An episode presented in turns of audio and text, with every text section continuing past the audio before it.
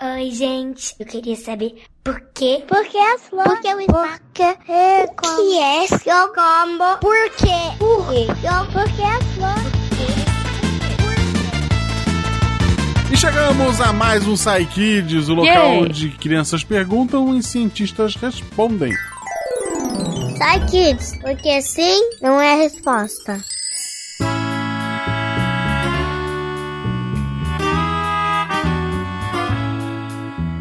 Hoje, repetindo a dobradinha da semana passada, estou aqui com a minha amiga Jujuba. Olá, pessoas e pessoinhas! E pra quem não sabe, já que apresentei a Jujuba primeiro, eu sou Marcelo Guaxinim.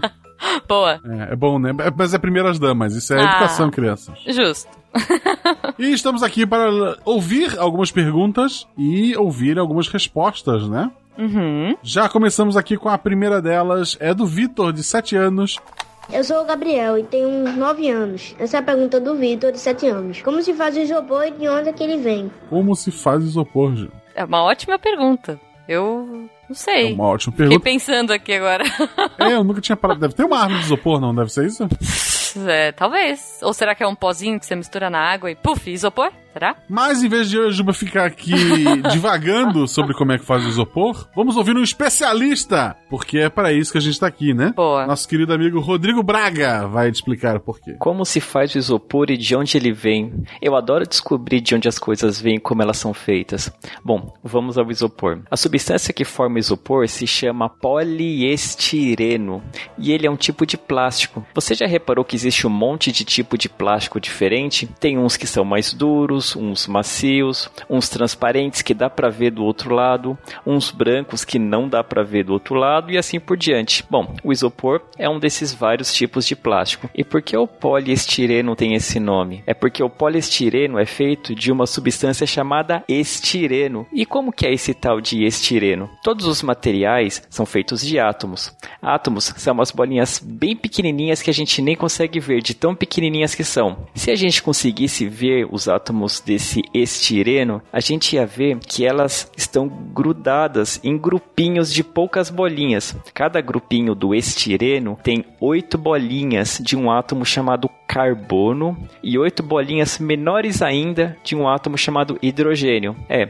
8 com 8 dá 16. Então é um grupinho de 16 bolinhas. O estireno, antes de virar isopor, é líquido. Se você passar o dedo no meio desses conjuntinhos de bolinhas, tem um espaço entre eles, por isso você consegue passar o dedo. Na indústria de isopor, eles conseguem grudar um conjuntinho de 16 bolinhas em outro conjuntinho, e depois em outro conjuntinho, depois em outro conjuntinho e assim por diante. Fica igual um trem, onde cada conjunto desses é um vagão. Então, você tem um conjunto de 16 bolinhas que gruda em outro conjunto de 16 bolinhas e fica no total 32 bolinhas. E aí gruda com outro conjunto de 16 bolinhas que dá 48, depois com mais 16 bolinhas, depois com mais 16 bolinhas e assim por diante. E vai ficando um trem de bolinhas imenso. Deu para perceber que vai ficando grande, né? E esse trenzinho fica tão grande que quando você passa o dedo por ele, não consegue mais atravessar. Por quê? Porque não tem mais aquele espaço entre os conjuntinhos, sabe? Os conjuntinhos estão todos grudados, virou um grande trem de bolinhas. Quando o material está assim, que a gente não consegue passar o dedo no meio deles, nós chamamos de sólido. Na verdade, isso que eu falei é o processo de se fazer todos os plásticos, só que cada plástico é feito com um conjuntinho de átomos diferentes, o que faz com que cada plástico seja diferente.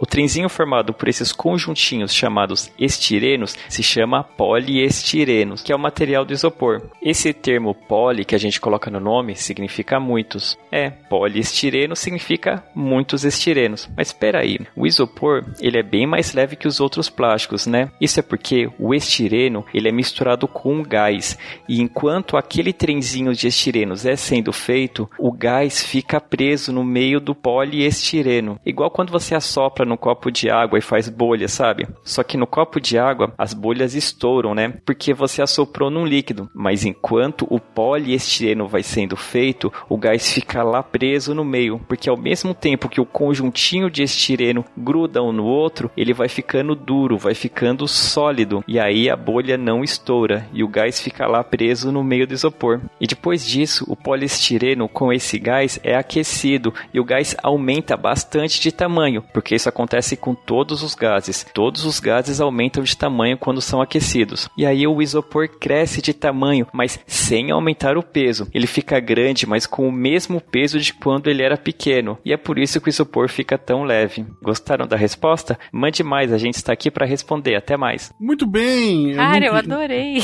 Eu nunca imaginei que era assim. Pois é, pois é. E aí eu, eu, eu queria deixar um aviso para as crianças. Apesar de parecer um salgadinho, não comam.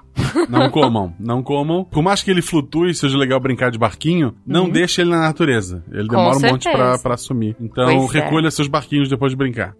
Justo. E continuando aqui, um tema que eu acho que deve ser parecido, que deve linkar um ao outro, né? Vamos ouvir a pergunta então do Miguel de 5 anos. O meu nome é Miguel Figueiredo. Eu tenho 5 anos. Eu moro em Recife. Por que a lua é redonda? Por que a lua é redonda? Deve ser porque ela é de isopor, não é isso? É, deve ser. Ou de queijo. Eu já ouvi falar que é de Eu queijo. não gosto de queijo. eu Não, Por isso que ela tem um buraquinho. Ah, pode ser. Será que tem um rato na lua? Se tivesse e ela fosse. Então ela não é de queijo, porque se tivesse. Não teria mais lua. É. Mas aí a gente viu que o, na episódio passado. Não tem oxigênio, Não, não né? tem oxigênio, né? Então Pois o é. rato. acho- Então vamos parar de viajar. vamos então falar com um profissional. Justo. É, essa voz tão fofinha do nosso querido Miguel, de 5 anos. Hum. Vamos ouvir então a resposta que foi dada pelo nosso querido Verta. Oi, Miguel, tudo bem com você? Eu sou o Verta e eu vim aqui ajudar você com a sua pergunta muito legal de que por que a Lua é redonda, né? A gente pensa assim, por que, as coisas são do formato que elas são? Por que, que os planetas também são redondos? Acontece que quando a Lua se formou, né? Tem três versões para que ela se forme, né? De por que, que ela existiria. Uma delas é que ela recebeu uma pancada muito forte de um pedregulhão né, um asteroide, um- uma pedrona bem grandona. É, outras de que ela estava passando perto do nosso planeta e o nosso planeta atraiu ela e deixou ela pertinho ali. E a última versão diz que ela se formou junto com o nosso planeta. Essa ideia do impacto, né, dessa pancadona, é a mais comum. Aí o que, que acontece? Você tinha todo esse material, né? Imagina uma pancada forte que o nosso planeta recebeu. Saiu um monte de pedra para o espaço, um monte de material para o espaço, e eles foram se juntando devagarzinho, foram acumulando, porque a Terra ela não deixava esse material ir muito longe por causa de uma coisa que a gente chama de força da gravidade, ou força gravitacional. O que, que é? É aquela força que puxa você de volta pro chão. Porque na verdade não é pro chão, ela puxa pro meio do nosso planeta, pro centro do nosso planeta. E ela não deixou esse material ir embora. Aí o que foi acontecendo? Esse material foi se juntando, foi se aglomerando, até que ele começou a ter uma quantidade de pedras e pó e tudo mais suficiente para ele ter uma massa que seria o, todo esse agruvinhado de material suficiente para que ele tivesse uma gravidade dele, né? Então a, a Lua não ia embora por causa da gravidade da Terra e o material da Lua não ia embora. Só que como que essa força funciona? Ela fica no centro, né? Imagina uma bolinha, no meio dessa bolinha é como se tudo puxasse para esse ponto no meio da bolinha. Então se você pensar que você tem um monte de material em volta e que eles estão sendo todos puxados para o mesmo ponto, a gente acaba tendo uma esfera, porque não tem nenhum lado que, vamos dizer assim, acumule mais material que o outro. Se você olhar a Lua bem de pertinho, você vai ver que ela não é lisa. Ela não é uma bola de sinuca, por exemplo, ou uma bola de futebol que é bem lisinha na, nas bordas. Mas a Lua ela é toda enrugada, porque esse material ele foi juntando como deu, mas olhando de longe, quando a gente está bem afastado e olha, parece que ela é redonda. Só que o que acontece? Como você tem a força gravitacional do nosso planeta Terra e você tem essa força da Lua, tem um lado da Lua que ele é um pouquinho mais puxado. A gente não vê isso da Terra porque a gente olha ela lá no céu e ela parece um. Na lua cheia, ela parece um disco, parece um prato, bem redondinho e tudo mais. Mas na verdade, ela parece um pouco um ovo. Tem um lado dela que faz um biquinho assim, que é exatamente o lado que ela tá virada para a Terra. Porque naquele ponto, a- o material ele foi puxado um pouquinho mais em direção à Terra.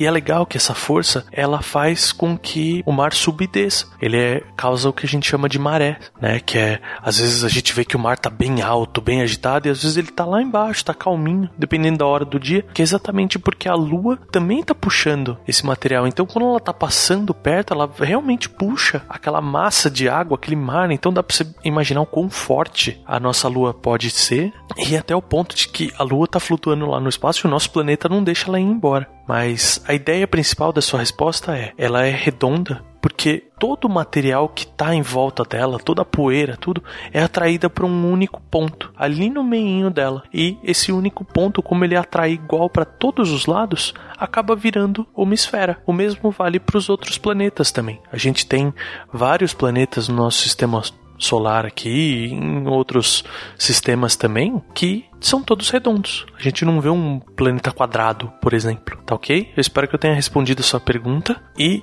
que você continue questionando as coisas, porque isso é muito, muito bom. Tá ok? Um abraço. Obrigado, Vertamati, por essa incrível resposta. é, A, a voz calma, tranquila dele, né? Eu acho Né? maravilhoso. É muito gostoso. Combina com, com a agitação do, do Miguel. assim. É, e eu fiquei triste que não tem planeta quadrado. Não. Mas Tipo a- faz sentido. Tipo a bola do, do Kiko. tipo a bola do Kiko. Que é uma referência que nenhum do- das crianças vai pegar, né? É. Ah, não, mas minha filha sabe quem é o Chaves, ela tem seis anos. Ah, então tá bom. Eu não sei se ela sabe, assim, o lore, assim, certinho de que é a bola quadrada. Ok. Mas... E pra fechar, vamos ouvir agora a última pergunta da noite da Heloísa, de 8 anos. Oi, eu sou o Pedro e tenho 8 anos. E essa é a pergunta da Heloísa, de 8 anos. Por que quando a gente envelhece, a gente diminui de tamanho? Jujuba, Ah. por que quando a gente envelhece, a gente diminui de tamanho? Caramba! A gente diminui de tamanho? A, a minha avó era bem pequenininha, eu lembro disso. Poxa, então, então eu tô perdida. Porque eu já sou baixinha. Como será que eu vou ficar? Vai sumir, Ju. Mas por que, que a gente diminui de tamanho? Não sei, mas Hum, vamos- trouxemos aqui a nossa querida amiga Nanaka, a Natália Nakamura, tá. pra explicar pra gente este incrível fenômeno. Boa. Oi, Heloísa, aqui é a Nanaka e muito legal a sua pergunta. Tem gente que nunca reparou que isso realmente acontece, né? Os mais velhos, eles vão ficando mais baixinhos do que eram quando eram adultos, jovens, crescidos. Quanto mais velhinho, mais baixinho fica. Parece que a pessoa vai encolhendo, né? Bom, isso acontece por alguns motivos diferentes. Um deles é que a pessoa vai, ao longo da vida, encurvando a coluna, né? Vai ficando corcunda, com o pescocinho para baixo, por uma má postura durante a vida, ou por um trabalho que exige uma postura difícil, ou apenas pelo peso mesmo que carrega. Inclusive, se você cuidar bem da sua postura desde pequena, vai ser melhor para você não ter esse problema mais velha. É, e às vezes parece que a pessoa encolheu, mas na verdade ela só tá mais curvada. Mas isso é um dos motivos. Mesmo que a pessoa tenha uma postura excelente, ótima, esteja lá retinha as suas costas e sua coluna, ela também colhe sim ao envelhecer. E por quê? É que a sua coluna, é, todas as nossas colunas, é formada por vértebras, né, que são ossinhos em forma de disco, e entre as vértebras tem um disco de cartilagem, né, que é um, um tecido um pouco mais mole, como se fosse uma borracha.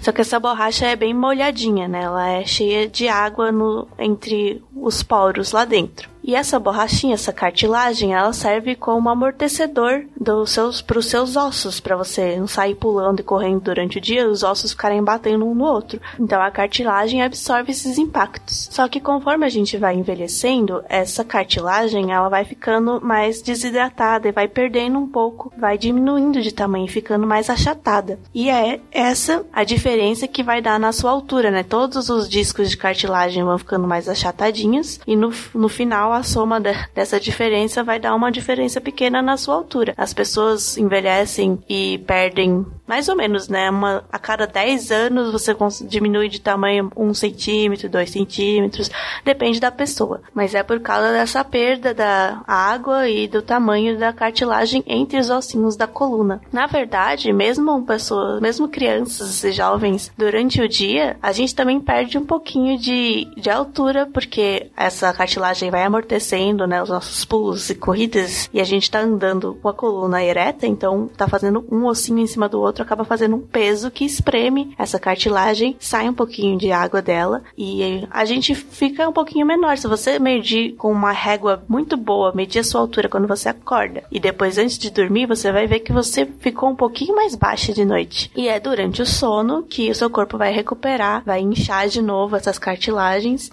e recuperar, entre aspas, a altura perdida durante o dia. E também, se você estiver em fase de crescimento, é durante o sono que o seu corpo vai fazer o crescimento funcionar melhor. Por isso é muito importante dormir, para você não perder altura e para você ganhar altura na quantidade certa do seu corpo. Inclusive, outra curiosidade é que sabia que no espaço os astronautas aumentam de tamanho até 6 centímetros do que é na Terra? É porque lá não tem gravidade, então não, as, os ossinhos da coluna não ficam pesando um em cima do outro, dando espaço para as cartilagens ficarem inchadinhas e sem peso. Por isso parece que eles estão mais altos. Na verdade, eles estão mais altos. É isso aí. Eu espero que tenha respondido a sua pergunta e não tenha ficado muito confuso. Qualquer pergunta mais que você tenha, mande de novo pro pessoal aqui responder. Muito obrigada. E não esqueça de dormir bem. Ju, Eu? pergunta principal. Ah, Quando a Nanaka falou de ajeitar a coluna, tu te ajeitou na cadeira? com certeza.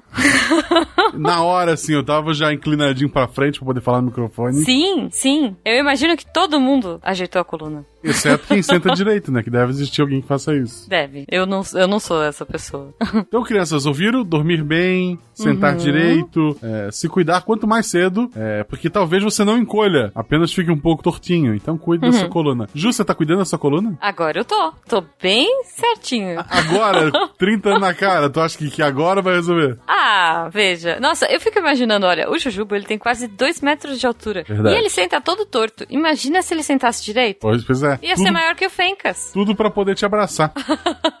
e nessa mensagem bonita e bacana, vamos ficando por aqui com mais um Ah. episódio. Jujuba, se Eu? alguém quiser mandar uma pergunta, como é que a pessoa faz? Você pode mandar sua pergunta pro contato arroba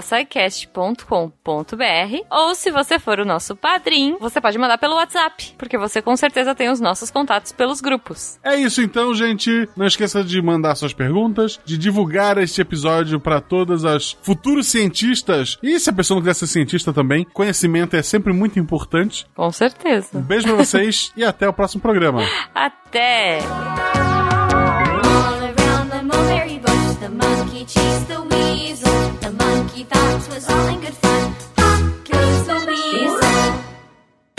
Esse podcast foi editado por Nativa Multimídia.